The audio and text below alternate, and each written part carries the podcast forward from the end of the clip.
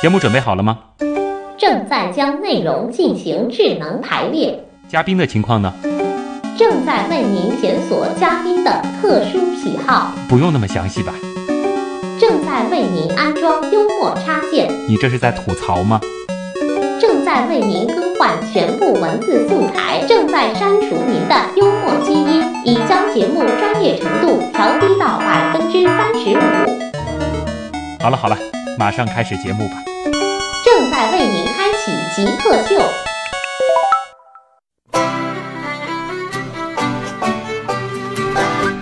欢迎回来，这里是极客秀。我是每一次朋友叫我帮他拍人像照，我就会觉得特别紧张，压力特别大的 旭东。呃，大家好，我是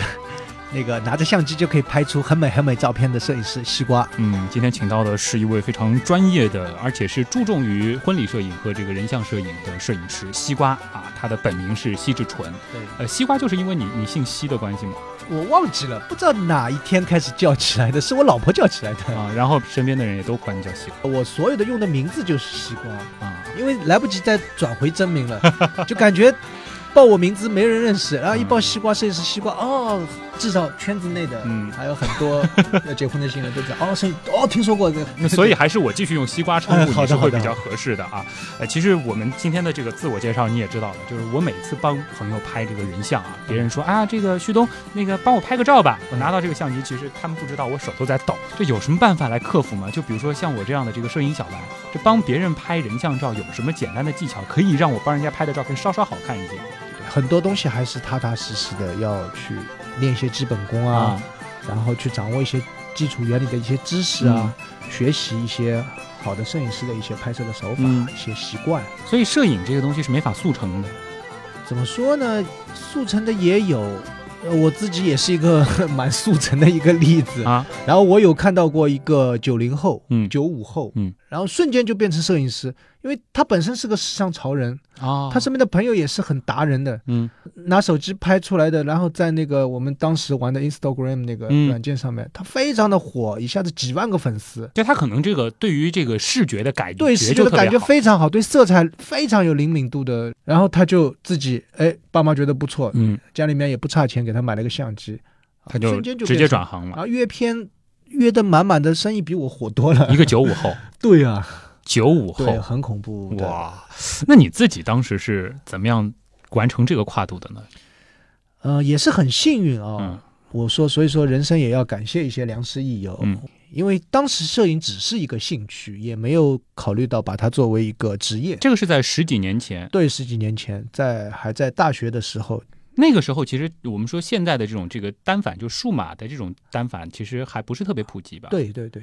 那个时候那个数码相机还只有两百万。对那个时候五百万已经算是很五高百级的万了，啊嗯已经很高了，五百万的时候我反正我是没有买，买不起嘛，大学生。嗯。对， 嗯，然后我那个朋友从新西兰留学回来，他带回了一部佳能的一零 D 嗯幺零 D 那部老款的机器，嗯啊，把我们看疯掉了，怎么可以有这么神奇的东西？嗯因为我们最早以前自己玩是是我一个爷爷送的，嗯一款奥林帕斯的一款呃一三五的胶片的机器，嗯然后慢慢哎有朋友。呃，相对来讲条件好一点，买了一二零的胶片机，嗯然后慢慢玩胶片，那个时候你已经这个挺喜欢用胶片机拍对照对片了，对，呃，非常喜欢，但是纯粹是一个摄影的爱好者。嗯然后这个好朋友是从新西兰留学回来，他科班学的是数码的影像，嗯然后跟着他一起学。他在上海就当时就做了摄影工作室。啊，对，很多人电脑其实也没有很扎实的基本功，嗯再去学习 Photoshop 啊这种很专业的一些修图软件。嗯哎，但是我觉得我像我这种学霸学起来还是比较比较 方便 的，啊一学就会，嗯呃，上手也很快，嗯，因为最早我是觉得特别特别的好玩，嗯不用再去印照片等，因为快嘛，嗯马上就可以拿到照片，马上就可以看到效果，对。呃，还可其以实，在胶片时代，那个时候大家每拍一张照片，还是要经过深思熟虑的，对，到底要不要拍 这 个呃，那玩到一定程度也也，其实跟现在一样，就拍拍完再说，啊你？废片就废片，呃，好的作品总归会有，嗯但不像现在就我可以你完全可以一哒次哒哒拍哒十哒张、哒二哒十哒张。对，一十张二十张，这一都算秒小意钟思十张二十张， 对，所以说这个那个时候其实就开始接触了，就是对和对现在的这个样态比较像的这个摄影了。对，纯就是数码的数码摄影。那数码之后就把你的那个所学的这个专业都不学了，就直接干这个摄影了。呃也不是，其实我大学毕业那会儿，然后也坚持带足球队训练啊，然后从事教练啊，老师的工作也做了很久。嗯，对，然后做工作室呢，也是我这个朋友，呃我们就一起去做，做一做做做做，我觉得。因为我前面讲到自己更偏向于一点自由，嗯更热爱一点自己的空间，喜欢做自己呃有挑战的、新更新鲜的一些事情。所以你之前的第一份工作是体育老师，呃，对或者是这个足球教练，对，是不是很神奇很神奇。对对对这个跨度非常的大啊。啊？但是其实那一步，其实你是从一个这个稳定的一个一个收入的一对，个事状业态单位，对，转到了一个其实是刚开始的起步，应该是一个比较漂泊的状态吧，会有一些不漂还是泊一。起来就直接就是拍片就很赚 了。其实是这样的，就是说，因为我心态比较好嘛，嗯从事摄影，我反复在强调，就是我没有把摄影想说我一定是赚多少钱或者怎么样的，真的是一个兴趣爱好，然后去这样坚持、坚持就即刻的、嗯，很疯狂的、很热爱的，就是一直做到今嗯天我。看资料上说你这个曾经其实也泡很多摄影论坛，对啊，然后当时就是为什么泡摄影论坛啦？因为摄影论坛其实也不是说去赚钱的呀，嗯就是有很多摄影爱好者，也有很多喜欢被人家拍的那个妹子在 那边。我们可以组织一些我们很健康的啊，嗯呃，公园里面的 那些我们的外拍啊，一些摄影爱好者的活动啊，这样，然后嗯拍出很多照片。然后当时的那种环境其实也是给你提供一个这个练习的机会，同时也就是结识了更多的这个摄影对，圈的结朋识了友。非常多对我一直到今天有帮助的很多的朋友，良师益友。嗯，那我可以不可以这样理解？如果说在听我们节目的朋友有想之后成为摄影师的，其实摄影师这个行业的话，这个朋友圈子还是比较重要的。对的，我觉得现在没有这个机会了，因为嗯什么？当时是论坛很兴起，嗯然后通过这个论坛的官方很多大的门户网站会去办，嗯，现在没有了，可能依然朋友有，也圈没原来那种人气了。没有原来那个人气，因为嗯当时真的是蛮火，而且是比较上海比较知名的大的门户网站，那我就不说了。嗯，那最开始是这个，比如说你还记得你第一次以摄影作为一份工作，或者说你是凭着拍照去赚钱了，嗯是拍的是一个什么样的是一个活动，啊？就是是一场活动，嗯是人家开会，嗯，我们把它记得记录下来，啊把那个会议的过程给记录下来，嗯，然后接着这家公司的年会也邀请了我去拍，年会上面表演、领导讲话，嗯，当时还其实还带了个胶片，然后问朋友借了个数 码还记得那一场拍了多少钱吗？两百块， 哦，好兴奋啊，啊，赚钱了， 对，而且就是通过拍照这个事情对啊赚钱对啊了，呃，这个是第一次，然后后面就没想到就开始这个以摄影为生了，甚至嗯是，很巧妙的一个过渡，真的自己现在回想起来也蛮奇妙的，这嗯这不能把它算作一门事，我我我我们我我们觉叫得它不像是生意，不不是绝对不是生意。嗯你像我举个例子，我为什么会有第一单的写真生意？嗯我曾经以前参加摄影论坛，最后我在摄影论坛里面变成了小组长，可以带队嗯去指导下面的很多的摄影爱好者去拍。嗯那么我会有一个样照出来啊。然后，哎，突然之间，这个小姑娘她自己正好上我们比较知名的一个论坛，就把我拍的照片贴出去了，哦，贴在叫灌水论坛嘛。嗯然后马上就有她的同学，他说：“哎，这个摄影师蛮不错的，嗯，你可以帮我约一下吧？要多少钱？”她来问我，那我也没这个准备啊，我啊，那收多少钱 呢？我不知道我说你你愿意出多 少钱呢？都不知道，因为完全不懂这个东西，嗯没有想法，嗯就是把它作为一个兴趣爱好去做的。就那一次还记得最后收人家多少钱吗？呃收了五百，五百块钱，对，收了哦五百，比那两百已经高了。高一点。嗯，然后包括最后去拍婚纱照，也完全是自己的朋友很好的朋友结婚，嗯对，一个小姑娘结婚。嗯啊，他说，哎，你这么喜欢拍照，那我们也觉得你拍的真不错。他说，哎，正好我们也买了婚纱了，嗯你要不帮我们拍两张吧？啊，然后他家那个小花园也非常的漂亮，嗯啊，那就拍吧，嗯，也很有感觉。然后当时很紧张啊，嗯，做功课去找了很多好的作品，嗯，然后去学习、去研究，包括第一次拍完，哎，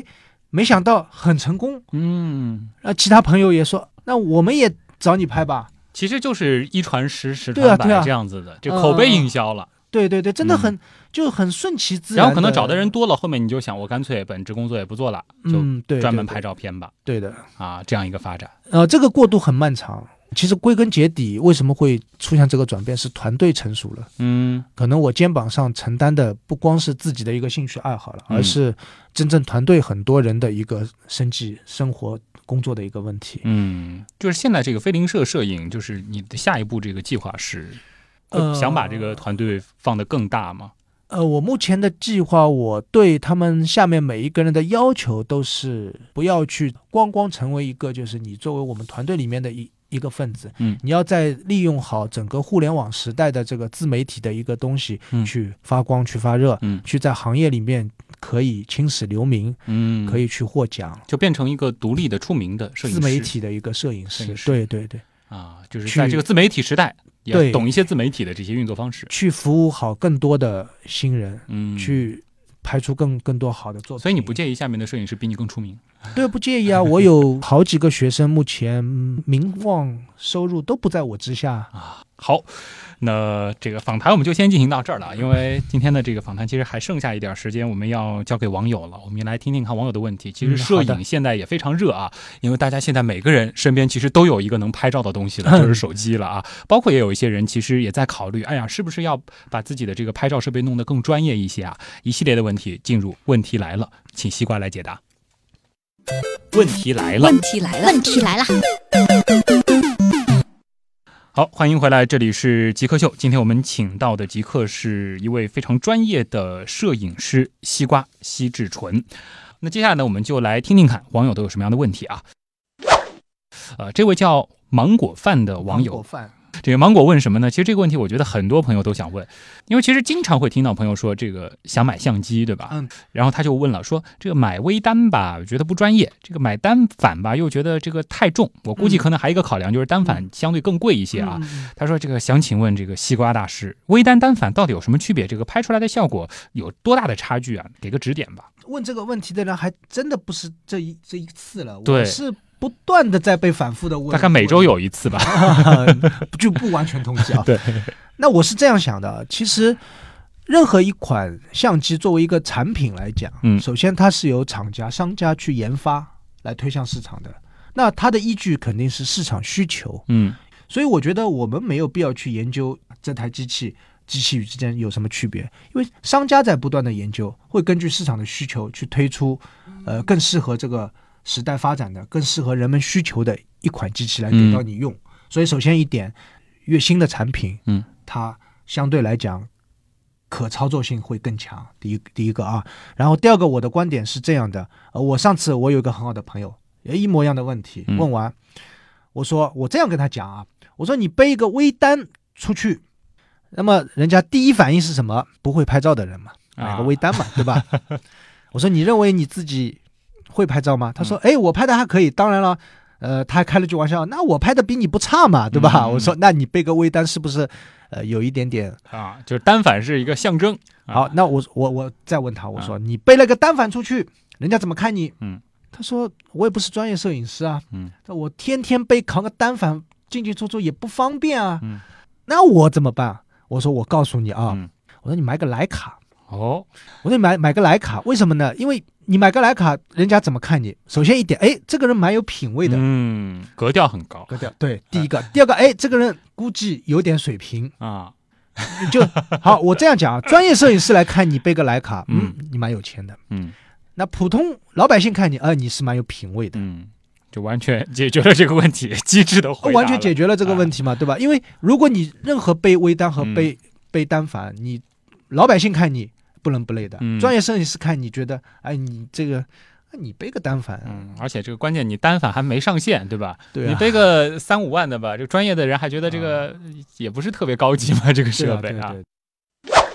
那你觉得普通人到底有没有买单反的必要呢？这样回答吧，就是说还是根据你的需求吧。嗯那我这样讲啊，嗯开发商开发微单时为什么？他很敏锐的嗅觉到了这市场上有一种声音，就是说买单反觉得哎呀好像超过一点预算了，嗯或者是好像单反有点复杂，我嗯用起来可搞不能懂会有麻烦。嗯那这一批人群，我怎么样做一个产品卖给他们呢？就出现了味道。出现了微单嘛。啊那如果你觉得你是这一类人的话，那你就毫无反顾的去买微单嘛。嗯那你觉得你不是这类人群的，我就是要买单反的。嗯，但是单反的确是，如果说你买了，你是需要花一点时间去学会怎么驾驭它的。呃，要驾驭。接下来这个问题呢，是来自于琪琪家的喵星人啊，他说，嗯呃，在网上看了一套这个对比照，叫《自拍眼中的我和男朋友拍出来的我》，呃，这其实这套照片也挺有名 的啊。他说对的这个对的差点哭了，这就是我的写照啊。呃，请问大师如何可以教导我的男朋友把我拍的好看一点？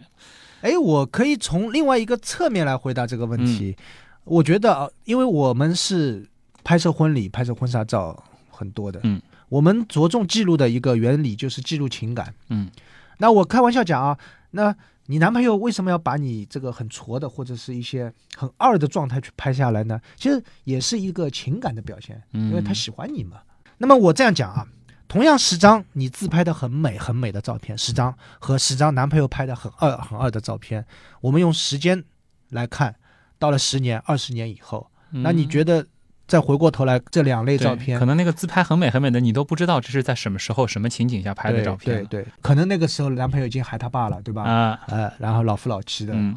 哎，你看我当时帮你拍的，你看多二那种回忆感、那种情感的那种体现，嗯呃我会觉得反而这样的照片，从我一个作为一个专业的婚礼纪实的摄影师角度来看，相反，我觉嗯得如果有男朋友会帮你拍矬照、二照的话啊，你赶紧给他拍，多拍一点， 越二越好。他可能其实这个是一个更真实的一个对的，记录，对的，对的，啊。嗯，有的时候可能大家更希望说，这个我拍出来的一个照片，这个发到这个朋友圈里，啊有很多人能够点赞说哇女神啊多美多美多美。但其实如果说自己去看照片的话，嗯这倒是你刚刚说到的那种更真实的一些，可对能会有一些这个更多的这种化学反应啊，嗯在个人的这个情感里。干脆再教大家一下，就是说我们如果说就只有很简单的设备，嗯嗯，我们甚至这个微单单反这种都不用，对就用手机的话，对对对，嗯，能拍出比较好效果的照片吗？很简单，那个自拍神器其实它就完成了这件事情。嗯第一个角度四十五度，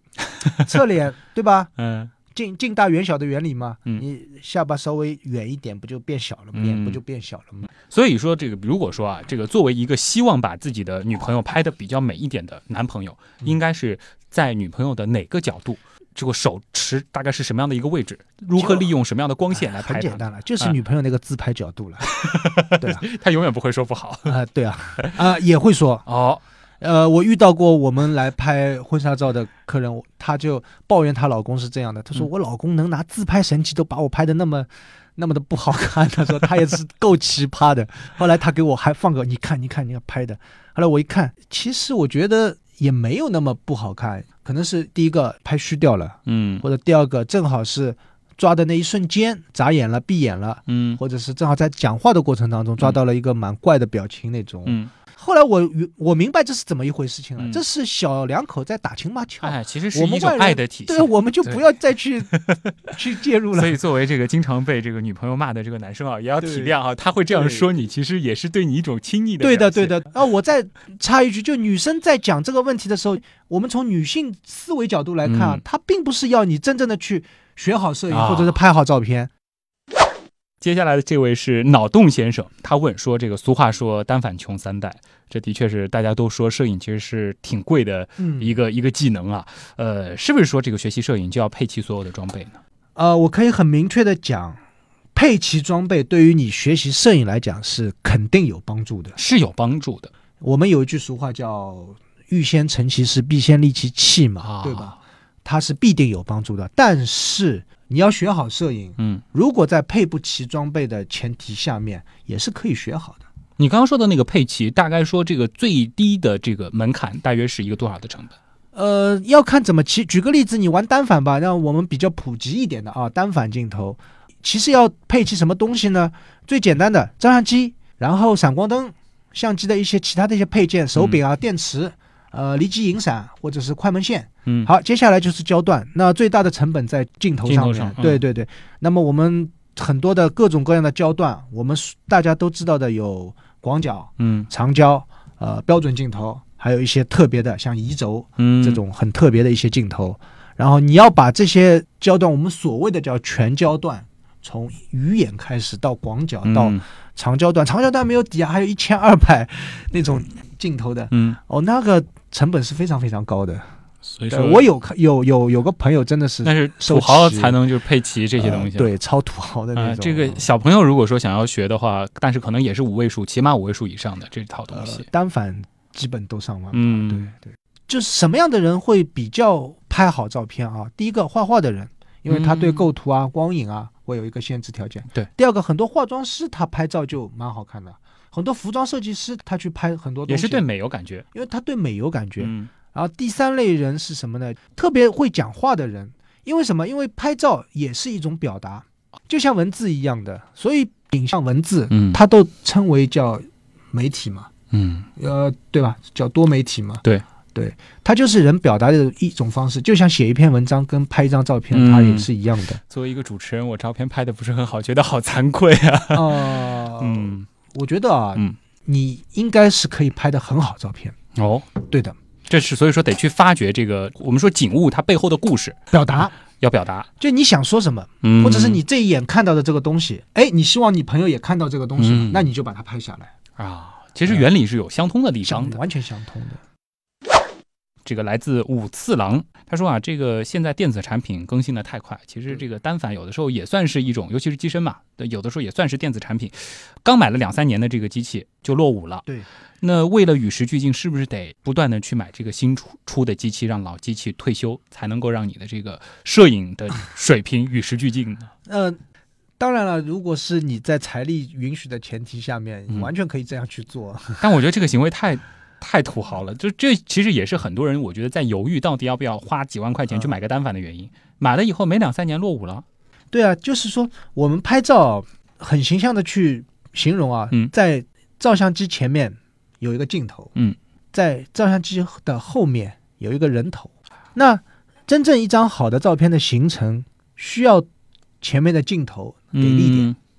呃，是很很专业的东西。那更需要后面那个后面那个头，脑袋，你得去想，去对动脑筋决定去拍因这个素在照片后。面那个头，嗯前面那个头只是辅助后面那个头来完成这个东西的。啊，对，这也就是为什么我们有的时候可能在这个朋友圈里也会看到有一些朋友用手机拍出来的照片，也对非常的非常的漂亮有感觉。嗯在我有一年，我给一个摄摄影活动做评委，嗯当我看到那几幅照片的时候，我觉得啊。非常有感觉，嗯我它叫年味摄影大赛，就是把过年你看到啊的东西去记录下来，然后在网上线上投票，就用手机拍，呃，有它混在一起，啊有手机，有最终手机有一张是手机的作品是、嗯也是得奖了。所以说这个照片好坏。不一定是这个设备的一个竞争，更重要的嗯就是说一个思想的一个竞争了。对对，各种因素，你也不能说哦，完全没有相机的因素在里面嗯啊、我完全靠我脑袋。那也不能 讲、啊我就是因为相机好，我所以我照片拍的特别特别好。啊我相信没有一位摄影师会去这样去诠释自己。对，啊，我的机器特别特别好。那我可以再分享一个我的一个使用机器的一个一个一个一个过程。嗯最早因为也是条件有限，嗯，我的机器也是很原始、很入门的。嗯慢慢的，一开始问朋友借啊，然后一直到慢慢慢慢做的也蛮好了，哎，收入也有了。嗯我把机器配到加完手柄加那个取景器，加完取景器长枪短炮，嗯然后上面再加遮光罩，嗯然后拿在手里面非常非常的重，然嗯，后又大，看起来带不知道的人背以为带是个手什么武器呢，手套 什么，就一看就是那种爆专业的全啊副武装的那种感觉的嗯。呃，当时就从一个很简配的，嗯然后慢慢慢慢追求到这个过程。